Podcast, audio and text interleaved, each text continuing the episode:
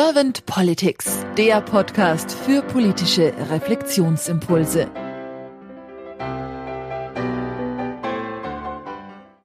Herzlich willkommen zu einem neuen Podcast von Servant Politics. Mein Name ist Claudia Lutschewitz und ich spreche heute mit Dr. Irene Kilubi. Hallo Irene.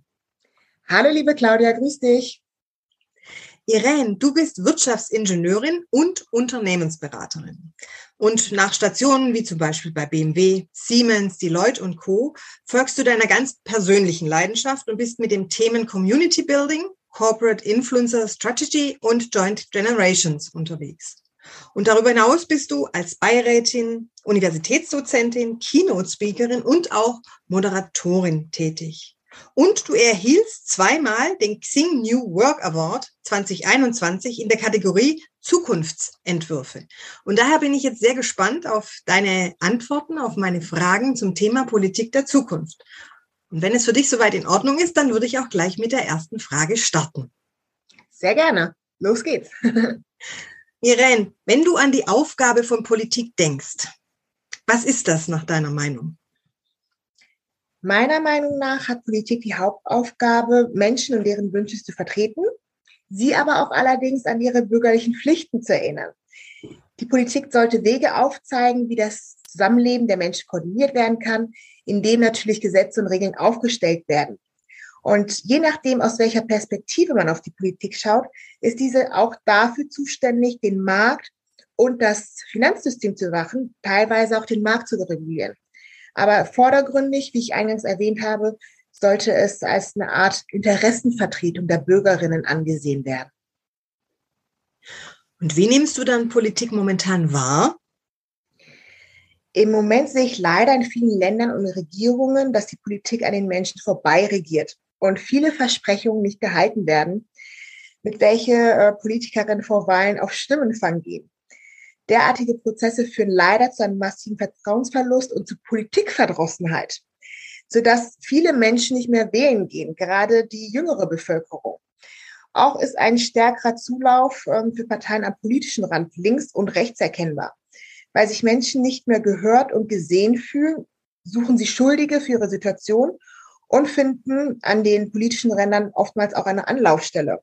Insbesondere an Orten mit schlechter Infrastruktur, wenig Arbeit und mangelnder beruflicher Perspektiven können Randparteien häufig mit einem guten Wahlergebnis rechnen. Und ähm, ja, das sollte natürlich nicht so sein. Das heißt, was wünschst du dir dann ganz konkret für die Politik der Zukunft?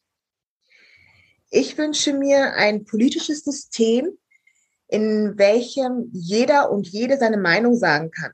Außerdem braucht es ähm, mehr an direkter Demokratie, bei der das Volk häufiger an Entscheidungen beteiligt wird. Das heißt, eine aktive Teilhabe am Diskurs, weil das führt letzten Endes zu Vertrauen in die Politik und deren Volksvertreterinnen. Auch ähm, das Thema soziale Gerechtigkeit hat für mich eine große Bedeutung. Auch Wünsche meinerseits an die Politik ist vor allen Dingen auch, dass sie ähm, ein Vorleben von Werten und Einstellungen hat, die dazu beitragen, den Zusammenhalt in der Gesellschaft zu stärken, Gräben und Vorurteile zu überwinden und ähm, insgesamt für den Bürger das Zusammenleben harmonischer werden zu lassen. Ja, also dass jeder auch wirklich sein Leben bestreiten kann, die gleichen Voraussetzungen, die gleichen Chancen hat und ähm, dass nicht bestimmte Gruppen bevorzugt werden, sondern wirklich ähm, jeder als Mensch gesehen, gehört wird und wertgeschätzt wird. Da habe ich so rausgehört, dass also Chancengleichheit für dich sehr, sehr wichtig ist und auch die Partizipationsmöglichkeit, dass die Menschen teilhaben können an der Politik. Du bist bei Joint Generations tätig und ich denke, du hast bestimmt dann auch sehr stark die jungen Menschen im Fokus, oder? Genau, also das ist wirklich, ähm, dass wir sowohl junge als auch ältere Menschen im Fokus haben. Das ist auch der ähm, Grund, warum wir Joint Generations gegründet haben. Weil wir wollen tatsächlich Brücken zwischen den verschiedenen Generationen bauen. Weil ähm, wir festgestellt haben, es gibt viele Initiativen, die kümmern sich um die Belange der älteren Generation und dann haben wir auch einige, die sich ähm, um die Belange der jüngeren Generation kümmern. Also es gibt wenig Initiativen, die sich wirklich Gedanken darüber machen, wie können wir Dialog, Raum und Kultur für ähm, das Zusammenleben und Zusammenarbeit mit verschiedenen Generationen gewährleisten. Und das ist unser Fokus. Also ihr wollt die Generationen verbinden, praktisch in genau. Dialog. Mhm. Genau, das machen wir durch verschiedene analoge und die ähm, analoge und digitale Formate. Ja, also wir ermöglichen einmal natürlich den Dialog, Austausch durch Panel-Diskussionen, Event-Formate. Aber wir haben auch zum Beispiel zwei Apps. Ähm, einmal das Thema Reverse Mentoring, was sehr wichtig für uns ist, dass wir sagen, warum nicht einfach mal das traditionelle Mentoring umdrehen, wo jüngere, ältere Menschen mentoren, weil sie bestimmte Skills und Kompetenzen haben, die vielleicht eine erfahrene Person gebrauchen könnte. Vice versa. Natürlich auch, dass die Jüngeren von den Erfahrungswerten der älteren Generation profitieren. Genau. Das wäre ja eigentlich für die Politik auch was Wunderbares, weil in der Politik gibt's ja an und für sich auch jung, alt, mittelalt. Und wenn man da sagt, dass die jüngeren Hasen von den älteren Hasen was lernen können, wäre ja eigentlich auch ein sehr schöner Zug und ein sehr schöner Gedanke, denke ich jetzt mal. Absolut, ja. Also wenn wir uns mal wieder die Wahlergebnisse anschauen, dann merkt man wirklich, dass die unter 25-Jährigen verhältnismäßig wenig wählen gehen. Ja. Und ähm, das könnte natürlich auch ein Motiv sein für die Politik, sich auch mal eine jüngere Zielgruppe zu richten, damit sie auch aktiv ähm, unser, unsere, unsere Zukunft, Gesellschaft mitgestalten können. Weil ich bin der Meinung, dass egal ob jung oder alt, jeder ist ein wichtiger Bestandteil unseres Systems und ähm, niemand darf ausgegrenzt werden. Irene, hast du irgendeine Idee, wie wir die jungen Menschen begeistern könnten dafür, sich mehr in die Politik einzubringen? Ich könnte mir ganz gut vorstellen, dass man sowas als äh, Schulprojekt vielleicht ähm, initiiert. Dass man die Jugendlichen einfach fragt, was sind denn eigentlich so Themen, mit denen ihr euch beschäftigt? Und vielleicht denen genau die gleiche Frage stellt, die du mir auch gestellt hast. Was würdet ihr ändern wollen, wenn ihr Bundeskanzlerin wärt? Und daraus vielleicht so eine Kampagne, so eine Marketingkampagne mit Hashtags, irgendwie auch auf Social Media, weil da sind sie am aktivsten und Leute einfach damit dafür mobilisieren und ein Statement abgeben. Ich denke, irgendetwas, wo sie sich aktiv auch einbringen können und das Gefühl haben, das ist deren eigene Stimme, das ist wirklich das, was sie verändern möchten und dass die einfach vielleicht ähm, unter einem Motto, so, so eine Kampagne, das ähm, muss ja nicht immer direkt so eine große Initiative werden, weil Ausnahmen bestätigen die Regeln. Nicht jede Initiative wird so groß und äh, nicht jeder ähm, kann sich da irgendwie positionieren. Aber dass man halt als Schülerprojekt einfach sich ein Thema überlegt, sei es Nachhaltigkeit, sei es äh, bessere Bildung, das habe ich festgestellt, als ich ein, ähm, ja, so einen kleinen Workshop bei der Deutschen Kinder- und Jugendstiftung gehalten hatte da ging es darum, dass ähm, junge Mädchen zwischen 10 und 15 so ein äh, Programm absolviert haben, wo sie ähm, für sich selber eine App ähm, entwickelt haben. Und 80 Prozent der Themen gefühlt gingen um Bildung. Also das ist wirklich ein Thema, äh, was die sehr, sehr beschäftigt. Ne? Dass die sagen irgendwie, die wünschen sich, dass das Schulsystem irgendwie besser, besser wird. Und über sowas könnte man auch so eine Kampagne starten, und das ähm, bundesweit ausrollen und gucken, okay, was gibt es denn da für Lösungsansätze, aber wirklich von denen, die es gerade betrifft und nicht jetzt irgendwie bei den Eltern. Also ich weiß es nicht, also ich höre das öfters mal, wenn Kinder zu ihren Eltern sagen, ah, Schule ist blöd und ähm, ich weiß gar nicht, was mir das bringen soll. Da kommt häufig die Aussage, da mussten wir auch durch oder so ist halt Schule. Da denke ich mir, ja, ihr habt das doch auch nicht so cool gefunden. Warum unterstützt ihr dann nicht eure Kinder? Dabei, das zu ändern. Und das wäre doch mal vielleicht wertvoll. Vielleicht so eine generationsübergreifende Kampagne, wie man das äh, Bildungssystem reformieren kann. Dass man alt und jung praktisch zu Wort kommen lässt und sagt, okay, ihr Alten habt die Erfahrung gemacht, aber die Jungen wünschen sich das. Und den Jungen mhm. sagt man, die Alten haben die Erfahrung gemacht. Und äh, wie gut findet ihr das, beziehungsweise wie schlecht findet ihr das? Ja, finde ich eine tolle Idee, Irene. Mhm. Wären wir doch sofort dabei, oder? Unbedingt, unbedingt. Irene, ich danke dir. Ja. Wenn du dir jetzt mal so durch den Kopf gehen lässt, du wärst jetzt Bundeskanzlerin geworden. Ich komme im Podcast immer ganz gern zu dieser Frage. Ich nenne sie nämlich manchmal auch Glaskugelfrage oder Bundeskanzlerinnenfrage. Und deswegen stell dir mal vor, du wärst jetzt Bundeskanzlerin geworden, Irene.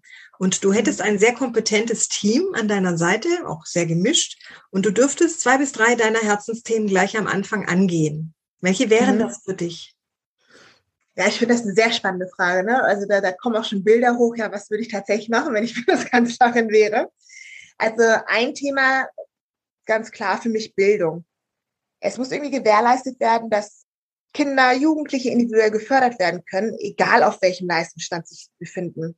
Und ich finde, ähm, unser Schulsystem, ja, das erinnert mich so ein bisschen an das Kastensystem in Indien, muss ich ehrlich sagen mit ähm, Hauptschule, Realschule, Gymnasium finde ich total überholt, weil das zeigt irgendwie auch, dass wir dieses, dieses Klassensystem haben. Ja, man wird schon relativ früh aussortiert, weil man eventuell nicht in dieses Raster, dieses, das nennt man ja auch im ähm, Lehrersprech Curriculum passt. Ja, vielleicht sind auch manche Schülerinnen einfach kreativer, ähm, manche sind äh, sportlich begabt und das wird halt nicht so gefördert.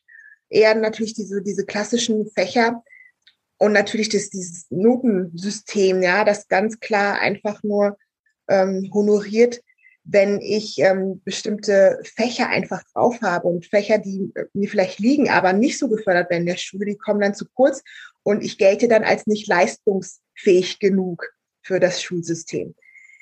Deswegen, das wäre so ein Thema, was ich ähm, gerne ändern würde. Dann ähm, natürlich mein Plädoyer an äh, soziale Berufe. Ich muss an der Stelle sagen, dass meine Mutter und meine Schwester beide Altenpflegerinnen sind und ich natürlich viele Freunde habe, die in sozialen Berufen tätig sind. Und ich weiß, was für ein harter Job das ist. Dafür finde ich, wird es zu wenig honoriert und wertgeschätzt. Also da würde ich mich wirklich für die Erhöhung der Löhne da einsetzen. Vielleicht hilft es ja auch. Da haben wir auch ähm, Fachkräftemangel, dass es ein bisschen attraktiver wird auch für Nachwuchskräfte, sich in diesen so sozialen Berufen stärker auszubilden. Ja, dritter Punkt, den ich auch gerne ändern würde, wäre natürlich das Thema Altersarmut. Ja, also mein Wunsch ist tatsächlich, dass alte Menschen, ältere Menschen, die jahrelang hart gearbeitet haben und alles gegeben haben, nicht noch im Rentenalter Flaschen sammeln müssen, um ihre teils zu geringe Rente oder ihr, ihr Einkommen aufzubessern. Habe ich jetzt irgendeine Frage dir nicht gestellt, die du gerne beantworten würdest zum Thema Politik der Zukunft? Ja, also eventuell so, ähm, ja, ich, wir haben es auch schon ein bisschen angerissen, aber das, tatsächlich fände ich spannend, ähm, ja, wie die Generationen in Zukunft gemeinsam Politik gestalten könnten, ja, und wie wir das, was getan werden muss, damit auch Jüngere sich politisch mehr engagieren. Was glaubst du, was es braucht, dass die jungen Menschen den Zugang zur Politik kriegen und auch Spaß haben und Freude haben, sich in der Politik einzubringen? Mhm allererstes Kommunikation. Ja, also die müssen sich auch irgendwie angesprochen fühlen. Und äh, wenn sich Leute angesprochen fühlen, ähm, sind sie auch empfänglicher, ähm, sich mit den Thematik zu beschäftigen. Dann natürlich auch, dass die Politik sich dort aufhält, wo sich auch die ähm, junge Zielgruppe aufhält. Ja, also die, ähm, geht jetzt vielleicht nicht an dem Politikstand ähm, vorbei oder liest weniger Zeitung. Also dass man auch das auf Social Media aktiv ist auch deren Sprache, deren Erwartungen, Bedürfnisse einfach auch viel, viel besser versteht. Was wünschen sich von der Politik? Wie können sie sich überhaupt involvieren? Ich glaube, daran mangelt es auch, ne? dass viele auch gar nicht wissen, wie kann ich mich denn überhaupt politisch einbringen? Was kann ich denn tun? Ja, weil sowas wird natürlich in der Schule nicht beigebracht, dass man da irgendwie aktiver wird. Dann natürlich auch die Jugend als solche selbst eine gewisse Hohlschuld zu haben, zu sagen, ähm, laut zu werden, einfach sagen, ja, ähm, wir haben eine starke Meinung, wir möchten uns auch vertreten sehen, weil es ist immer leicht gesagt, sich zu beschweren und zu sagen, dass unsere Eltern vieles falsch gemacht haben. Aber da wünsche ich mir auch ein bisschen mehr Verantwortung, dass man sagt, okay, ähm, wir sehen da die Missstände, wir sehen da viel Optimierungsbedarf, aber wir engagieren uns auch und wir wollen auch was dagegen tun so dass sie sich einfach auch mit Freude einbringen können und die Alten auch erkennen, ich nenne es jetzt mal, ohne despektierlich damit sein zu wollen, nennen jetzt einfach mal die Alten, dass sie auch erkennen, welche Sorgen vielleicht auch die jungen Menschen für ihre Zukunft ja auch mit sich bringen und die ja auch wichtig sind für die Jungen, dass sie geklärt werden. Also ist ja jetzt nicht nur vielleicht jetzt die Corona-Situation, sondern es ist ja noch, es geht ja noch viel weiter in die Zukunft.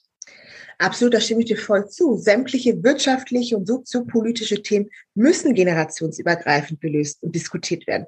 Denn hier kann und muss jede Generation etwas beitragen, weil das ist ja unsere gemeinsame Zukunft und die sollte nicht nur einseitig in, entschieden werden. Ja, Irene, ich danke dir ganz, ganz herzlich für deine Impulse und auch für deine Zeit, die du dir genommen hast für diesen Podcast. Und dann sage ich einfach mal, bis bald. Danke dir, liebe Claudia. Schönen Tag noch.